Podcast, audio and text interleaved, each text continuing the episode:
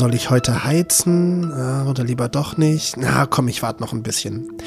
Diese innere Diskussion, die führe ich gerade einfach wirklich jeden Abend. Und ich bin dabei ja noch privilegiert. Viele brauchen gar nicht erst zu so überlegen, ob sie heizen. Da sind die hohen Energiekosten einfach nur existenzbedrohend.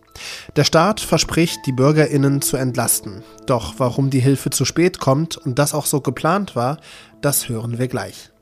Außerdem steht heute der nächste globale Klimastreik von Fridays for Future an. Ob sich Nachhaltigkeit mit der Notwendigkeit bezahlbarer Energie verträgt, das fragen wir Fridays for Future selbst.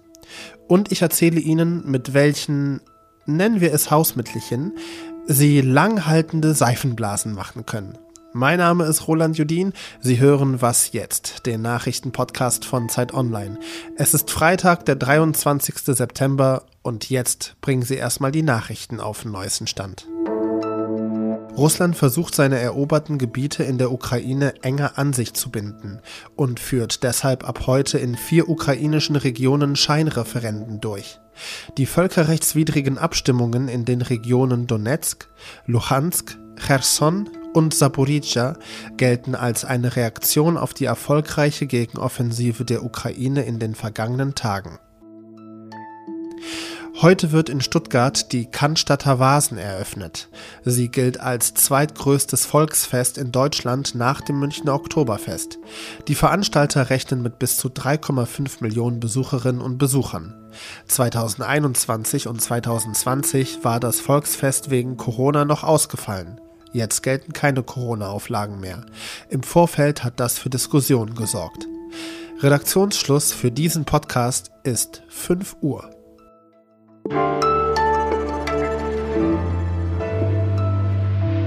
Die Gretchenfrage dieser Woche lautet, wie hältst du es mit dem Heizen? Viele entscheiden sich aktuell für Hüttenschuhe und Wollpullis, weil Heizen immer teurer wird. Das schreckt ab. Und so sparen die Menschen in Deutschland freiwillig Energie, um gleichzeitig Geld zu sparen. Das war auch die Absicht der Politik und genau darin liegt der Fehler, berichtet Lisa Kaspari, Politikredakteurin bei Zeit Online. Moin Lisa. Hi Roland. Sag mal, wenn zum Beispiel die Heizkosten steigen, sparen die Leute ja zwangsläufig Energie. War das der Plan der Regierung? Na, so Ganz so zugespitzt kann man das natürlich nicht sagen. Die Regierung hat sich natürlich nicht gewünscht, dass der Gaspreis äh, wegen des Kriegs in der Ukraine und den ausgefallenen Gaslieferungen aus Russland so hoch ist. Ähm, aber jetzt sind die Speicher ja ganz gut gefüllt und wenn alle miteinander sparen, dann kommen wir okay über den Winter. Aber das setzt eben voraus, dass jeder einzelne Haushalt guckt, wo kann er sparen. Und ja, die Regierung äh, hofft und ruft dazu auf, Energie zu sparen und die hohen Preise sind natürlich dann ein Anreiz für viele Menschen. Aber die Regierung will ja auch die Bürgerinnen und Bürger entlasten ähm, mit der Nebenkostenabrechnung. Erst zum Jahresende war das ein taktischer Fehler? Ja, ich würde, ich würde sagen, dass die geplanten Entlastungen, die vor drei Wochen beschlossen wurden, ähm, zu spät kommen. Und das zeigt sich in diesen Tagen.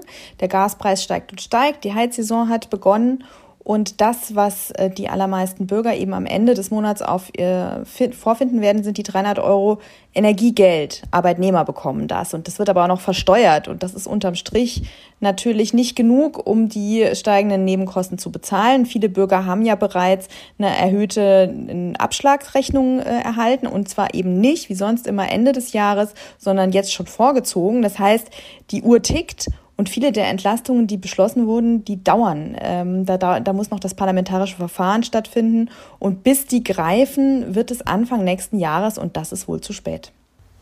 Eventuell mehr könnte ja unterm Strich bei einem Gaspreisdeckel rauskommen für jeden Verbraucher, jede Verbraucherin. Das fordert ja zumindest die Opposition, die will einen Gaspreisdeckel.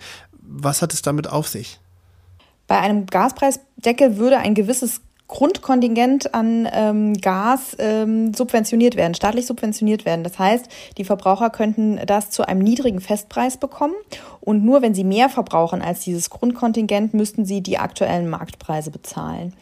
Ähm, das wäre allerdings super teuer. Das müsste aus dem Haushalt äh, finanziert werden und dann müsste die Schuldenbremse fallen. Und das will ja bekanntlich vor allem die FDP nicht. Lisa, das hört sich jetzt aber für mich zusammengenommen alles so an, als ob es am Ende für uns VerbraucherInnen teurer wird. Denn egal, ob eine Gasumlage kommt, wo wir mehr zahlen müssen, oder ein Gaspreisdeckel kommt, der aus dem Haushalt finanziert wird und am Ende dann wir über unsere Steuern mehr zahlen müssen, unterm Strich, wir zahlen mehr. Ja, das wird so sein. Und ähm, wichtig wird sein, dass die Politik jetzt kluge Lösungen äh, für die ähm, Bevölkerung findet. Ein Lichtblick ist, dass der Heizkostenzuschuss für die Menschen, die Wohngeld beziehen, ähm, dass der tatsächlich als allererstes jetzt erhöht wird auf, äh, man, die bekommen 540 Euro extra. Das soll tatsächlich noch im äh, Oktober geschehen. Also äh, da die, sage ich mal, die Leute, die am wenigsten Geld haben, kriegen da erstmal eine Entlastung, aber das wird sicher nicht reichen. Es wird weitere Hilfen geben müssen. Zumindest ein kleiner Lichtblick zum Ende des Gesprächs. Lisa Kaspari war das. Danke dir sehr herzlich. Ich danke dir.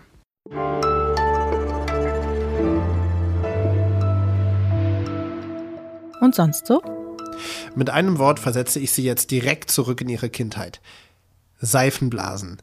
Eine Forscherin von der Uni Paris-Saclay hat sich wahrscheinlich einen Kindheitstraum erfüllt und herausgefunden, was das perfekte Wasser-Seifengemisch ist, damit die Blasen möglichst lange halten. Und das Ergebnis?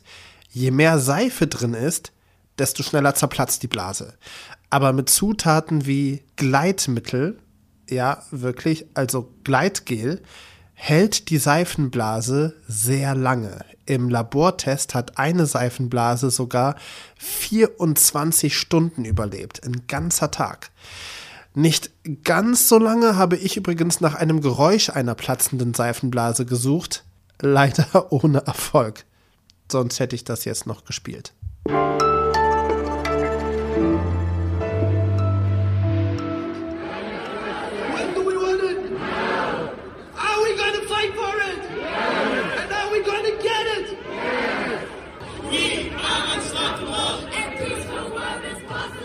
So klang das ungefähr vor einem halben Jahr beim letzten Klimastreik. Unter dem Motto People not Profits gehen heute erneut tausende Menschen auf die Straße, um für besseren Klima- und Umweltschutz zu demonstrieren, und zwar weltweit. Zu dem Klimastreik haben Fridays for Future aufgerufen. Die Aktivistinnen regen sich besonders darüber auf, dass die Politik ihr Augenmerk wieder auf Atomkraftwerke, Kohlekraftwerke und allgemein fossile Energien richtet. Tja, aber Gas, Öl, Wasser, Strom werden nun mal rasant teurer. Also stößt da Nachhaltigkeit an die Grenzen der Realität?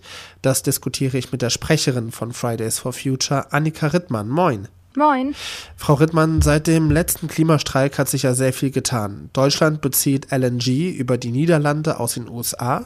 Erdgas kommt aus Norwegen. Und vielleicht bleiben zwei oder auch sogar drei Atommeiler bis zum Frühjahr am Netz. Haben Sie dafür Verständnis? Die Menschen machen sich gerade Sorgen, wie sie am Ende des Monats ihre Heizkostenrechnung bezahlen sollen und gleichzeitig aber ja auch, wie, wie viele Ahrtals wir noch erleben werden in Deutschland. Und die Ursache dieser Sorgen, dieser Krisen sind Kohle, Öl und Gas und auch Atomenergie. Und dementsprechend müssen wir uns unabhängig machen von diesen fossilen Energieträgern und dafür sorgen, dass wir sichere erneuerbare Energien haben, die im Zweifelsfall bei uns vor der Haustür stehen. Ähm, dementsprechend gibt es keinerlei Gründe dafür, außer man möchte sowieso an diesen fossilen Energien festhalten. Naja, der Grund ist ja, dass die finanziellen Sorgen von vielen Menschen jetzt akut sind und fossile Energieträger vielleicht eine Übergangslösung sein könnten. Was gerade passiert, ist, dass die kurzfristigen Sorgen und soziale Gerechtigkeit gegen Klimaschutz ausgespielt wird. Das muss aber gar nicht sein, weil die Ursache der Sorgen ja dieselbe ist. Das heißt, jetzt kurzfristig sind die Gasspeicher gut gefüllt, wir kommen durch diesen Winter durch und dann müssen wir uns aber jetzt auch darum kümmern, dass wir nächsten Winter nicht wieder vor denselben Sorgen stehen, sondern uns bis dahin unabhängig gemacht haben von diesen fossilen Energien. Angesichts der Krise und der finanziellen Nöte von vielen Menschen Erfahren Sie gerade bei Fridays for Future mehr oder weniger Support? Natürlich erlebt Fridays for Future, so wie alle anderen Menschen auch, gerade diese Sorgen und diese enorme Belastung. Und alle merken, es ist viel härter, politisch zu sein, sich Zeit zu nehmen für andere Dinge, abgesehen von diesen existenziellen Sorgen. Das merken wir natürlich auch.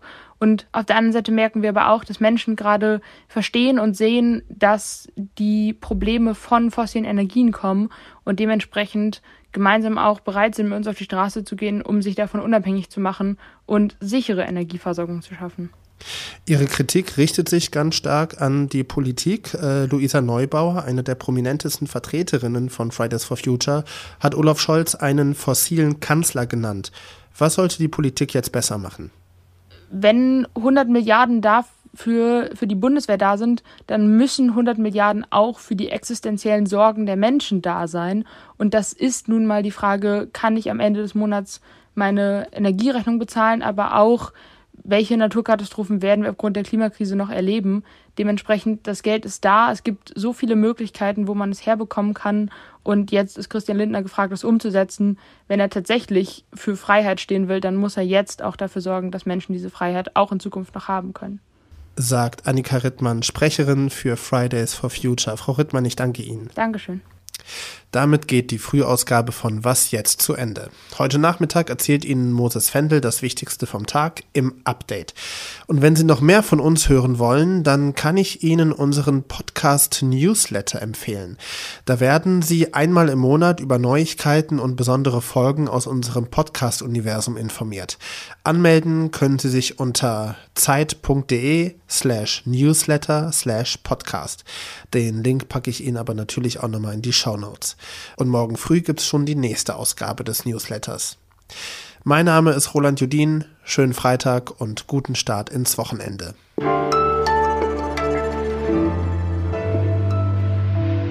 Gaspreisdeckel, wenn er jetzt eingeführt werden würde, würde jetzt. Ach, scheiße, jetzt hört man hier im Hintergrund meinen Tatatütata. Ja, ne? soll ich die Frage einfach am besten normal stellen? Mach mal.